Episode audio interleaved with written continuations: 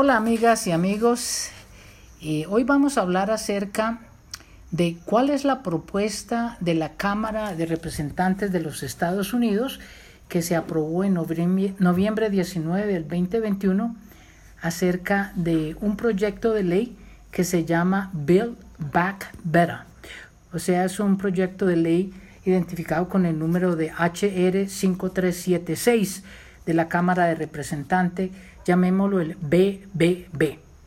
Básicamente la Cámara de Representantes es eh, la parte legislativa que empieza los proyectos de ley, se los pasa al Congreso, si los pasan se lo dan al presidente para que lo firmen. Por lo general, en la Cámara de Representantes, que en inglés se llama The House of Representatives, es la que impone los impuestos, es la que busca el dinero para infraestructura, todo lo que necesita la nación para poder correr normalmente. Eh, son como 425 eh, representantes, 435 miembros de la Cámara de Representantes y en estos momentos en los Estados Unidos hay más demócratas que republicanos y desafortunadamente hay una polaridad en la parte política de los Estados Unidos que no los ha dejado realmente llegar a un acuerdo. Pero al menos pasaron este proyecto de ley.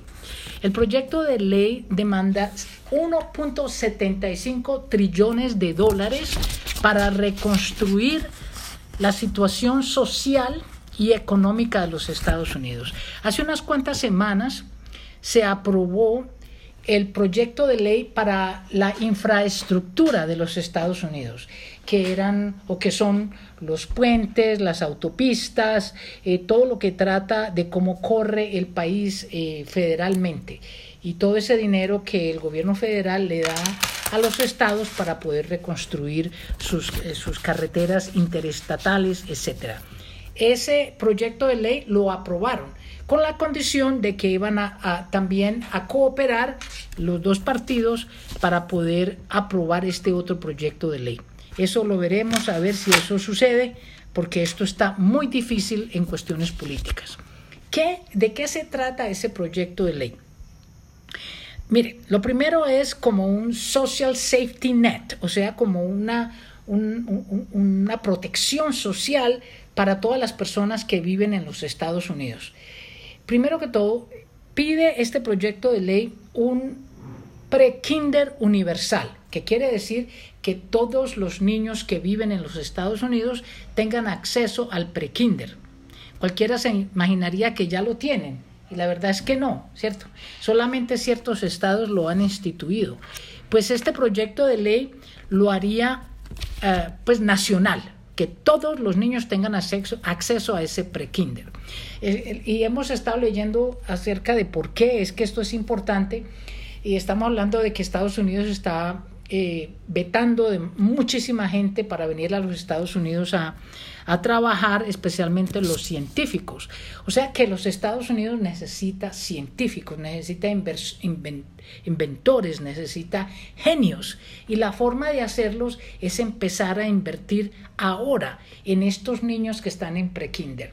Estos niños que estarán en el prekinder en 20, 25 años, para ustedes los jóvenes, podrán salvarlos si inventan una, una, una, forma de tratar una enfermedad, si inventan, quién sabe cómo vivir en el espacio, quién sabe qué inventarán todos aquellos niños que empiezan a estudiar desde el pre-kinder. Entonces la teoría está basada en eso, en que los Estados Unidos necesita realmente invertir no solamente en el pre-kinder, sino en la primaria, en el bachillerato y eventualmente en las universidades, que, que las universidades públicas y las escuelas públicas puedan tener suficientes recursos para educar bien a los norteamericanos. Así es que muchas personas que nos escuchan y creen que las mejores universidades y escuelas están en los Estados Unidos, puede que sí, pero son privadas y no tiene acceso todo mundo. Entonces empecemos con el pre-kinder, que todos los niños tengan acceso a ese pre-kinder. La propuesta también habla de dinero que se necesita para el cambio climático. Eh, aquellos que están al día leyendo se darán cuenta de todas las cosas que están pasando en los otros estados.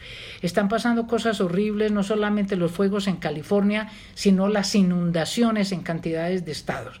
No voy a tomarme aquí el tiempo de hablar de eso. En otro programita hablaremos de los cambios climáticos y cómo están afectando cada estado.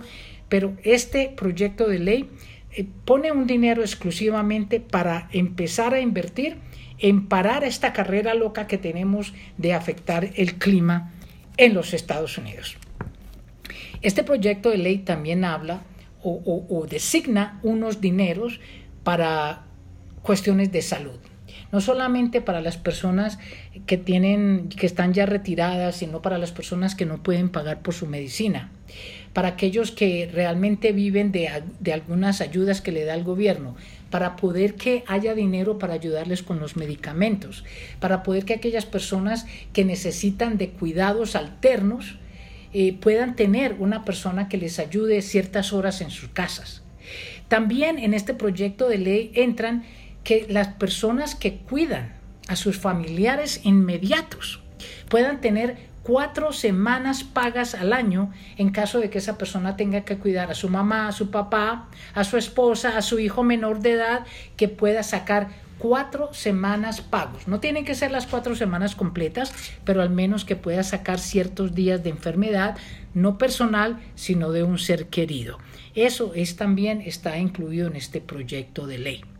También este proyecto de ley habla de un dinero que le van a dar a los padres cabeza de hogar que tengan menores de edad en su casa. Entonces, si la mamá o el papá están cuidando a un niño o tienen a un niño de menos de seis años, le van a dar, creo que son 3.500 dólares al año pero no habrá que esperar todo el año por ese dinero, que usualmente los padres lo, lo recuperan cuando hacen sus impuestos.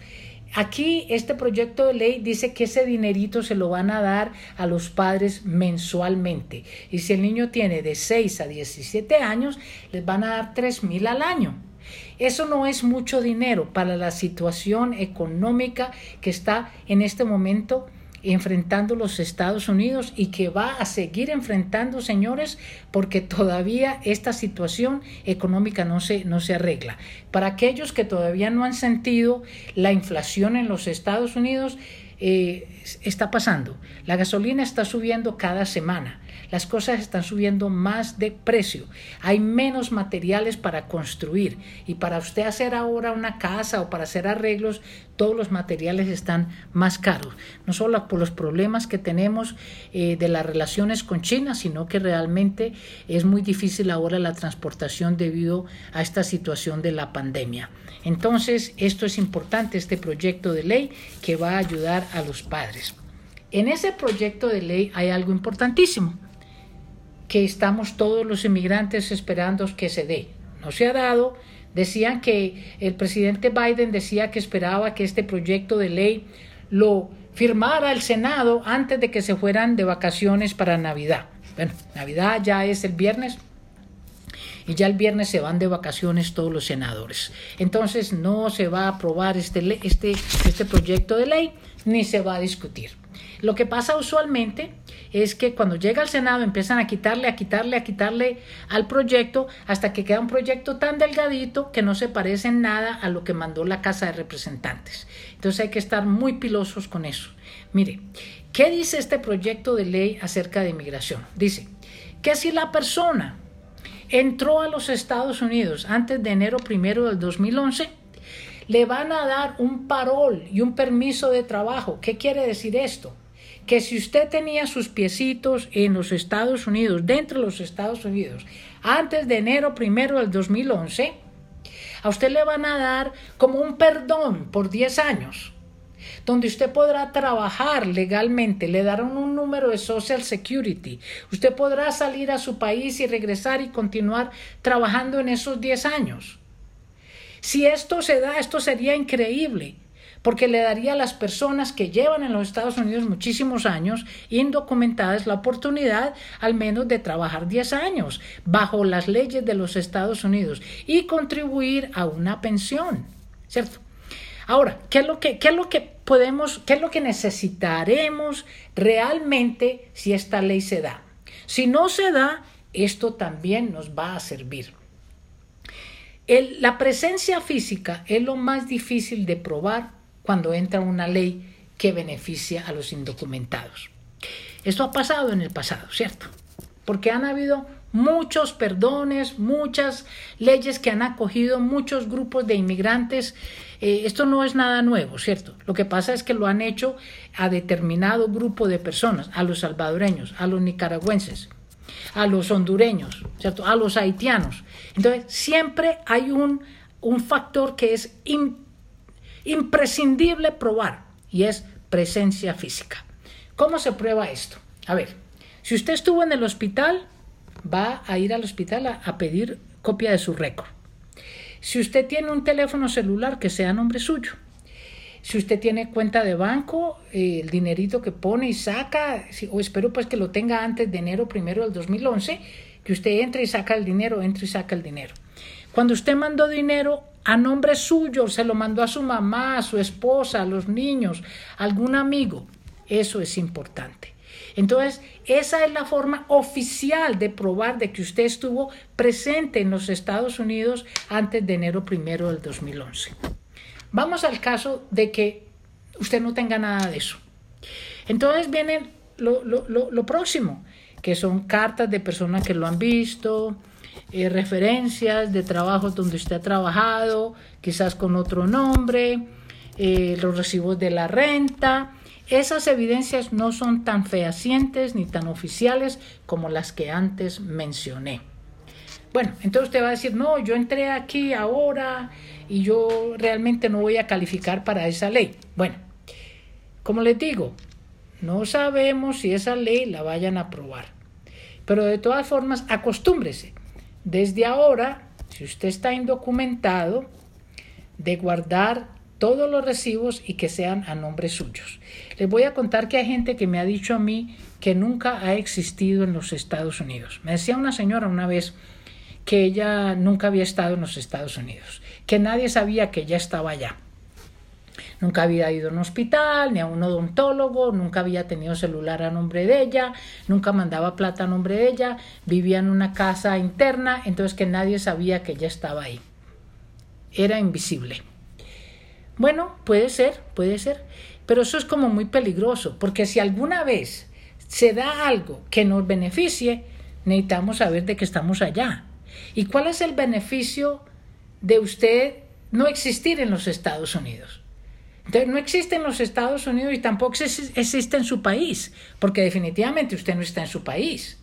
Entonces usted es un ser que no está presente en ninguna parte, no se beneficia ni tiene ninguna obligación. Yo creo que eh, no hay beneficios el estar invisible en los Estados Unidos. Eh, estaba hablando yo en mi programa de Facebook Live acerca de las personas que me han llamado a decirme voy a hacer impuestos por los últimos 10 años. Eh, la cuestión de impuestos la hablaremos en abril del año entrante, pero les voy a decir, si usted no tiene un número legal de Social Security, y no le están sacando los dineros para pagar al gobierno federal, al estatal, a la municipalidad, si no le están sacando todo ese dinero, eh, hacer impuestos por los últimos años no le va a traer ningún beneficio, ninguno. Pregúnteselo a cualquier contador, no le trae beneficios. Si usted dice voy a, voy a empezar a pagar impuestos, los paga el año entrante y va a pagar el dinero que se hizo este año. Eh, este tema lo tocaremos en abril, como les dije anteriormente, pero no olvide que de cada dólar, 32 centavos pertenece a los gobiernos de los Estados Unidos. Entonces, si usted va a pagar impuestos, de cada dólar que se gane, 32 centavos son del gobierno federal, del estatal, de la municipalidad, de los buses, de los trenes, de todo lo que corre en su ciudad. Entonces, para que empiece a pensar, pues, si va a pagar impuestos. Y todos los que estamos pues legales en los Estados Unidos tenemos que pagar impuestos y nos, nos sacan mucho dinero. Por eso es que muchas veces los muchachos eh, terminan en una situación muy difícil porque son los que pagan un impuesto para dentro de 30 años, que es cuando realmente usted puede eh, recoger su pensión. Y recuerden, la pensión en los Estados Unidos es solamente el 40% del dinero que usted aportó. ¿cierto? Y hay un tope. Mire eh, la página de Social Security para que aprenda un poco, está en español, no hay ahora excusas para decir, oh, es que yo no hablo inglés, está en español. Bueno, amigos, amigas, mañana para nosotros los hispanos es Navidad.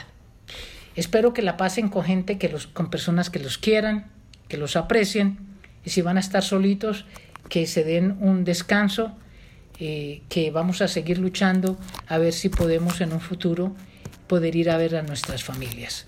Que tengan un excelente día mañana y estaremos en contacto el próximo jueves. Gracias.